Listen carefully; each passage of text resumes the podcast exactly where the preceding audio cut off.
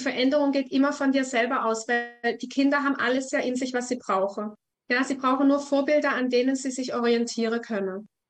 Das heißt, solange die Eltern noch gefangen sind in diesen alten Denkmustern von müssen, nicht können, sollen, solange sie noch selber gefangen sind in irgendwelche gesellschaftliche Vorgabe und sich einfach selber nicht frei fühlen, dementsprechend auch nicht frei entfalten und in der Folge auch nicht glücklich sind, so lang lebe sie natürlich das Muster den Kindern vor und das wird die Kinder prägen.